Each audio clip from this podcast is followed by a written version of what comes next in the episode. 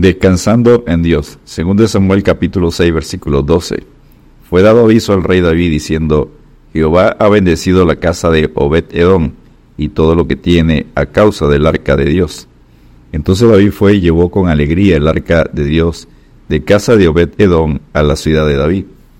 El arca era el símbolo de la presencia del Dios invisible entre ellos y un tipo de Jesucristo, Dios manifestado en carne, pero Israel la había perdido.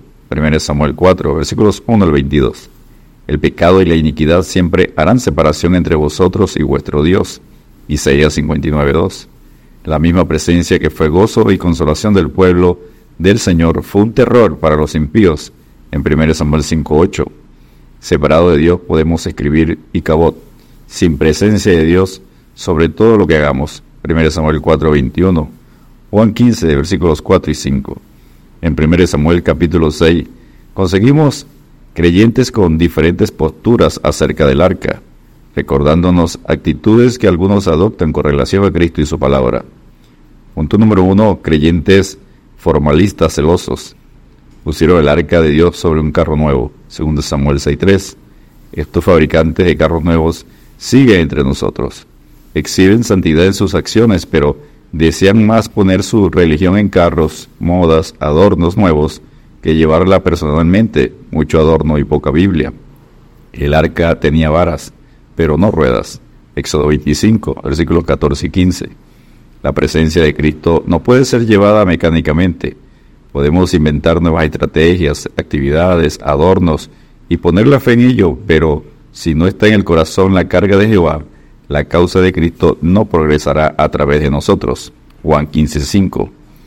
Punto número 2. Creyentes autoconfiados. Usa extendió su mano al arca de Dios y la sostuvo, y lo hirió Dios allí por aquella temeridad. Segundo Samuel 6, versículos 6 y 7.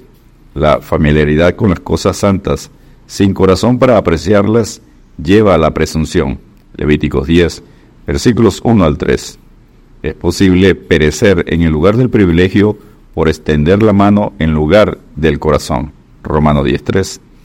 Hay muchos como Musa que quisieran defender la fe, pero demuestran con sus acciones que no tienen fe. Quisieran salvar la Biblia de caída y ellos mismos caen y mueren no salvos. Punto número 3. Creyentes temerosos. Temiendo David a Jehová aquel día dijo, ¿cómo ha de venir a mí el arca de Jehová? Segundo Samuel 6.9. David anhelaba tener el arca, como muchos lo están de poseer la salvación, pero la santidad y el poder asociados con ella y un sentimiento de su propia indignidad le hacen temer. ¿Cómo va a venir a mí este santo y heridor del pecado? ¿Cómo podré jamás vivir en comunión con esta pureza y este poder? ¿Quién podrá estar delante de Jehová, el Dios Santo? 1 Samuel 6:20. Los justificados por la fe, reconciliados con Dios por medio de Jesucristo, tenemos entrada por la fe a esta gracia. Romanos 5, versículos 1 y 2. Punto número 4. Creyentes de corazón humilde. La hizo llevar David a casa de Obed Edom, Eteo, y bendijo Jehová a Obed Edom y a toda su casa. Segundo Samuel 6, versículos 10 y 11. El nombre de Obed Edom aparece entre los porteros. 1 Crónicas 15, 18. Con su ocupación humilde recibió gozoso el arca porque aquel día vino la salvación a su casa, como a saqueo en Lucas 19, versículos 5 y 6. David tenía temor de llevar el arca a su casa, pero aparentemente pensó que no causaría daños en la humilde casa del portero. El arca dice a los creyentes, si alguno abre la puerta, entraré a él, y cenaré con él y él conmigo. Apocalipsis 3:20. Muchos temen dejar entrar a Cristo, el arca de Dios, en la morada de su corazón, por si alguna otra cosa, adornos, ídolos, deben ser echados fuera. Mateo 21:12. Punto número 5. Creyentes que dan testimonio. Llevaban el arca de Dios. Segundo Samuel 6:13. No inventaron otro carro nuevo, con elaboradas decoraciones para ayudarla en su progreso, ni pagaron a otro para que la llevaran por ellos. Ah, ah, finalmente aprendieron que la presencia de Dios no es mecánica ni para llevar en carros, cosas, adornos, sino personalmente como lo ha mandado Dios.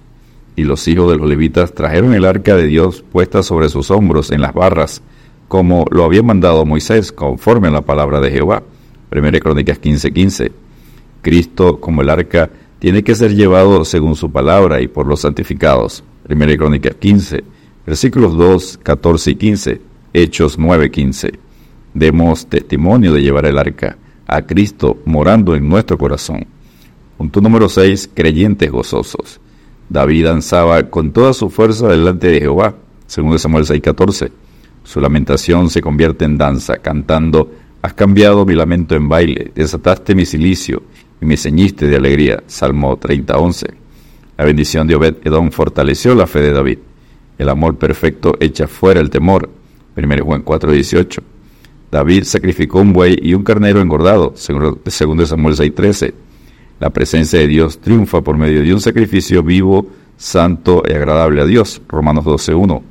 Así nos gozamos en Dios por medio de nuestro Señor Jesucristo, por quien hemos recibido ahora la reconciliación. Romanos 5.11. Y punto número 7. Creyentes escarnecedores, buscadores de faltas. Aconteció que Mical, hija de Saúl, vio al rey David que saltaba y danzaba delante de Jehová, y le menospreció en su corazón, según de Samuel 6:16. Las cosas del Espíritu de Dios son insensatez para el hombre natural, primera de Corintios 2:14. En su ignorancia confunden a los hombres llenos del Espíritu, felices y gozosos, con los llenos de mosto, Hechos 2:13. Cualquier necio puede encontrar faltas, pero cualquiera no puede hacer que alguien dance delante de Jehová. Los ebrios mundanos danzan, hacen trencito, pero son considerados insensatos delante de Jehová. Algunos creyentes no tienen gozo por la venida del arca, Jesucristo, porque miran con los ojos de una mical. Cuando Cristo venga, ¿dónde te hallará? Entre los formalistas, los temerosos, los fieles o los buscadores de faltas. Descansemos en Dios porque me mostrarás la senda de la vida. En tu presencia hay plenitud de gozo. Delicias a tu diestra para siempre. Salmo 16:11. Dios te bendiga y te guarde.